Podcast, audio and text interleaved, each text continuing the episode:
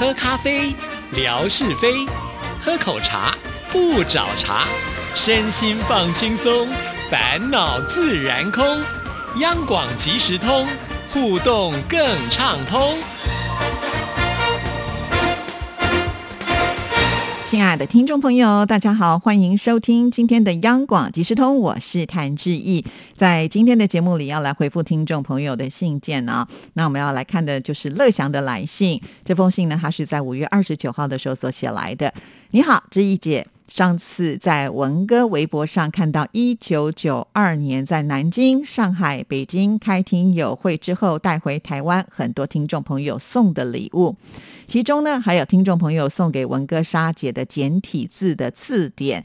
当时马英九先生也来参观，文哥好帅呀！当时亚洲之声的听友遍布中国大陆大江南北，从文哥展示的礼物就可以想象，当年的听友会一定是非常的热闹，挤得水泄不通，听友们都非常的热情，留下了很多感动的瞬间。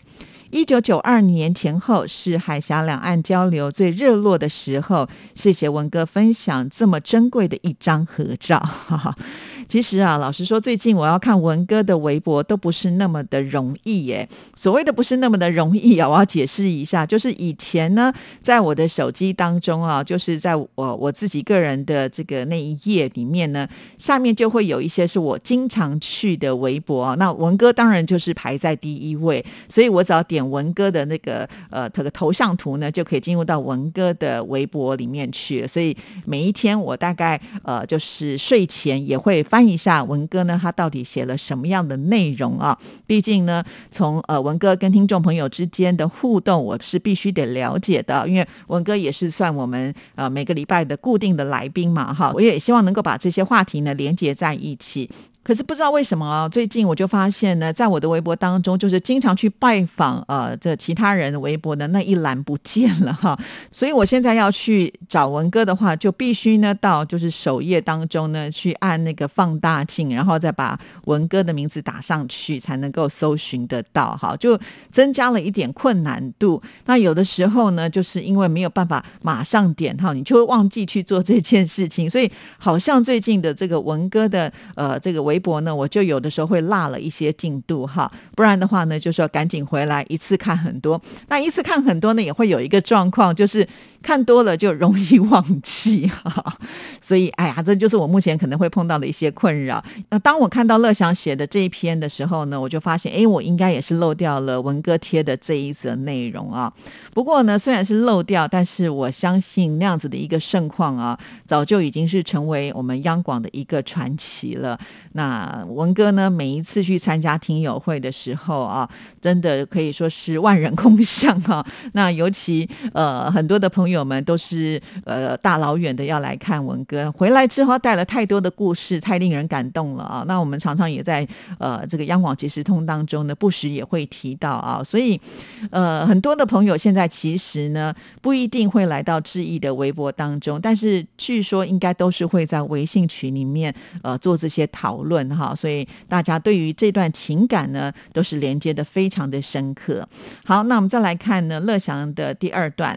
本周新唱台湾颂节目当中，听到了好多女生对唱的歌曲，特别是张清芳和范怡文合唱的《这些日子以来》，旋律特别的优美。只是呢，这首歌曲最早是收录在一九八五年张清芳出道时所发行的《激情过后》专辑里，应该呢也是和齐豫、潘越云合唱《梦田》是同一个时代呀。可能是后来一九九五年的时候，也收录在张清芳的精选集里面吧。我第一次听到这首歌曲的时候，是在一九九八年的前后，也就是美珍姐和江明学大哥所主持的央广音乐节目当中。说到了张清芳，我也非常喜欢她和尤克里林合唱的《出嫁》，以及她和张宇合唱的《举棋不定》。张清芳的嗓音呢是特别的完美，歌唱的实力无懈可击。还有节目当中播出的 Coco 李玟和柯颖敏合唱的《她在睡前哭泣》。其中两个歌手彪哥的部分实在太好听了。一直以来，柯以敏就很擅长唱高音，而这首歌曲当中的李玟，她的高音也是毫不逊色的，特别的过瘾。当时呢，真的就是李玟的巅峰时期呀。好，那非常的谢谢乐祥，一直很喜欢我们新唱台湾颂的节目啊。因为呢，我们做了男女对唱的歌曲之后呢，我们就做了这个女女合唱歌，那呃还有这个呃男上加男呢，就男男合唱的歌曲哈。那当然用这样子一种分类的方式呢，就可以把一些呃特别经典的歌曲再来回味一下哈。那当然，我想呢，呃，其实。就是在这样子的一种形式的歌曲，它还是有很多很多了哈。那我们呢就挑出觉得在各个阶段呢是比较具有代表性的一些作品。那从这一段的内容当中，我们也可以马上感受到，就是乐祥对于我们央广的节目的如数家珍啊。呃，其实我刚刚来电台的时候呢，呃，就是跟这个美珍姐呢是在同一个组啊。我刚刚开始在央广的时候，并不是在。华语组哈，我是在。音乐组在音乐组是做什么的呢？就是专门做音乐节目的哈。当时我跟冠佑啦，还有就是刚才提到的这个美珍啊，陈美珍呢，都是在同一组的。那呃，这个陈美珍现在我相信很多听众朋友对她都非常的熟悉啊，因为她是一个很非常专业的配音员呢。在台湾，我们的最有名的就是那个哆啦 A 梦哈，这个动画片呢，其实就是由他来呃配音的啊，所以他的声音也是相当的多变。其实，呃，很多像早期的捷运啦，或者是很多的简报啊，我一听那声音就觉得啊，这就是美珍的。她在台湾是一个非常知名啊、优秀的配音员。最近呢，也有去大陆去做发展呢，所以也许我们的听众朋友对她也蛮熟悉的。那她当时呢，也都是做音乐性节目啊。那就这边有提到，就是和歌手，也就是呢江明学一起来主持节目。所以其实从这边就可以看得出来，这都是二十多年前的事情哈。呃，我们的乐祥呢，对二十多年前的节目的内容呢，还是非常的记忆犹新啊。所以乐祥的这个记性啊，跟记忆力真的是，我觉得绝对属于这种电脑级的，好像都完全不会忘，真的是非常非常的佩服哦。好，那我们再来看下一段。本周阳光鲤鱼潭的节目，听到了台湾听友分享了花莲及安乡滨海骑自行车的声音。吉安乡距离花莲市区很近，吉安乡旁边的木瓜溪对面就是花莲寿丰乡的鲤鱼潭呐。从地图上来看，花莲特别的狭长，从北到南大概有一百公里。吉安乡海滨自行车道全长有三公里，单车的路线平坦笔直，旁边就是碧蓝的太平洋。骑在这条自行车道上，一定是心情格外的舒畅。如果志毅姐和纯哥将来到花莲鲤鱼潭直播，也可以顺便到吉安乡的滨海公路去走走，距离应该很近吧。讲到这里啊，我们就真的觉得非常的惭愧啊。虽然我们身为台湾人，但是呢，对台湾可能都还没有来的像乐祥这么的熟悉啊。就好像上次我们在介绍这个吉安乡的时候，纯哥一时还没有办法反应过来说吉安乡是在哪里哈。对，就是在花莲了哈。因为我是有朋友在吉安乡，所以我就对这个地方呢是有印象的。花莲呢，真的是可以用好山好水好风光来形容啊！刚才呢，乐享提到了，就是这个滨海公路啊，就是苏花公路这一段呢，真的是非常的美啊。像志毅呢，其实呃，以前在开车经过这里的时候，都觉得哇，实在是呢，应该要好好的来欣赏哈。当然，自己开车你就没有办法，因为一边山一边海啊，这个开车的时候要很专心，除非你就是当乘客，就可以呃好好的享受这个沿途的风光，真的太美丽了。那刚才有提到，就是自行车道，对，所以很多台湾的朋友们，他们很喜欢骑单车环岛啊。纯哥他也有分享过他自己个人的一个经验。其实，在台湾的这个呃骑单车的环岛啊，可以说是非常的普及，有很多人都有参加过啊。呃，不瞒各位说，也有人邀请致意啊，但是我对我的骑脚踏车的技术跟我的体力是打上非常大的问号。其实不用问号了，应该是肯定就是不行，所以。我当下是拒绝的哈，没有办法啦。那呃，只能就可能坐坐车啦，看看风景啊啊，这样子还可以哈。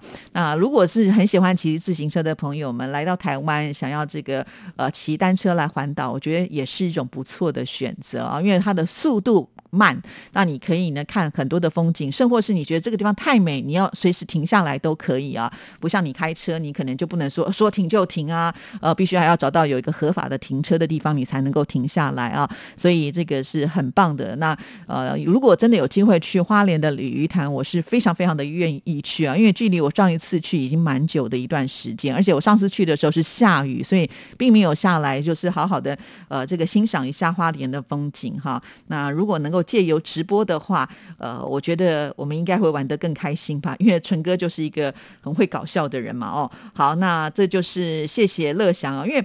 乐祥的前几封信呢，都比较没有提到阳光鲤鱼潭的部分 哈，所以呃，我还一度想说，你是不是对阳光鲤鱼潭的节目没有这么大的兴趣？好在呢，这封信解决了我这样子的一个疑问了哈，谢谢乐祥哈。那所以你看，乐祥的这封信来，他就等于已经帮我写了有三个节目了啊，就是不管我主持的呃阳光鲤鱼潭啦，或者是新唱台湾颂啦，或者是央广即时通，通通都在里面的，所以好感谢乐祥哈。好，来看最后一段。本周的节目当中，听到了文哥的女儿很想去日本的京都旅游。我看新闻说，日本即将从六月十号开始重新开放对外国观光客的入境，而且是免隔离的。到时候台湾人都可以去日本旅行啊！希望文哥这一次的日本旅行能够顺利成行，也期待文哥到时候拍很多的风景美照。台湾人呢，确实好像呃，就是都还蛮喜欢去日本旅游啊。其实归咎几点来看，就是第一个，它不会太远啊，那搭飞机也不用搭太久。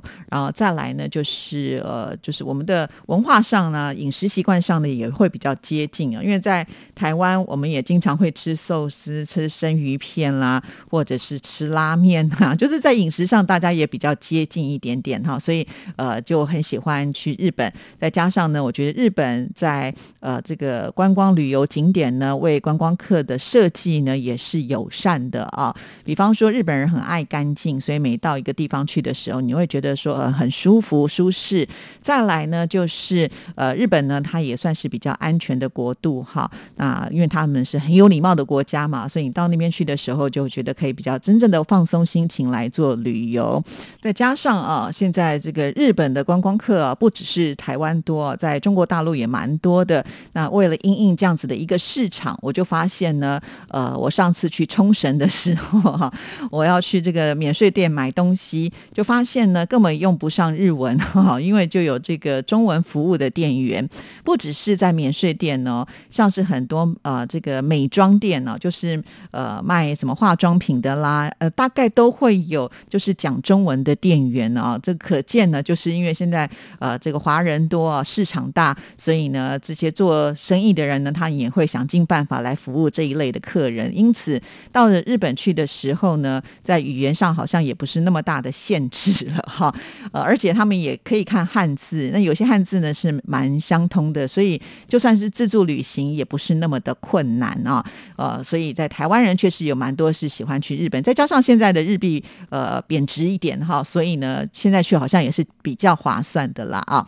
好，那呃，虽然呢，现在已经是开放让外国人进去，但是我知道好像有一个规则，就是你必须要自己做保险，因为日本现在采取的是与病毒共存嘛，哈。那观光客去旅游的时候，难免也有可能会染疫啊。那染疫的时候呢，你就必须。啊，用这个保险呢去看病啊，才不会呢，就是有这个医疗上的一些问题，或者是要呃到了另外一个国家去缴很高的一个这个医疗的费用啊。我听到的是这样，但是有没有在呃新的一些改变的话，我就不太清楚了。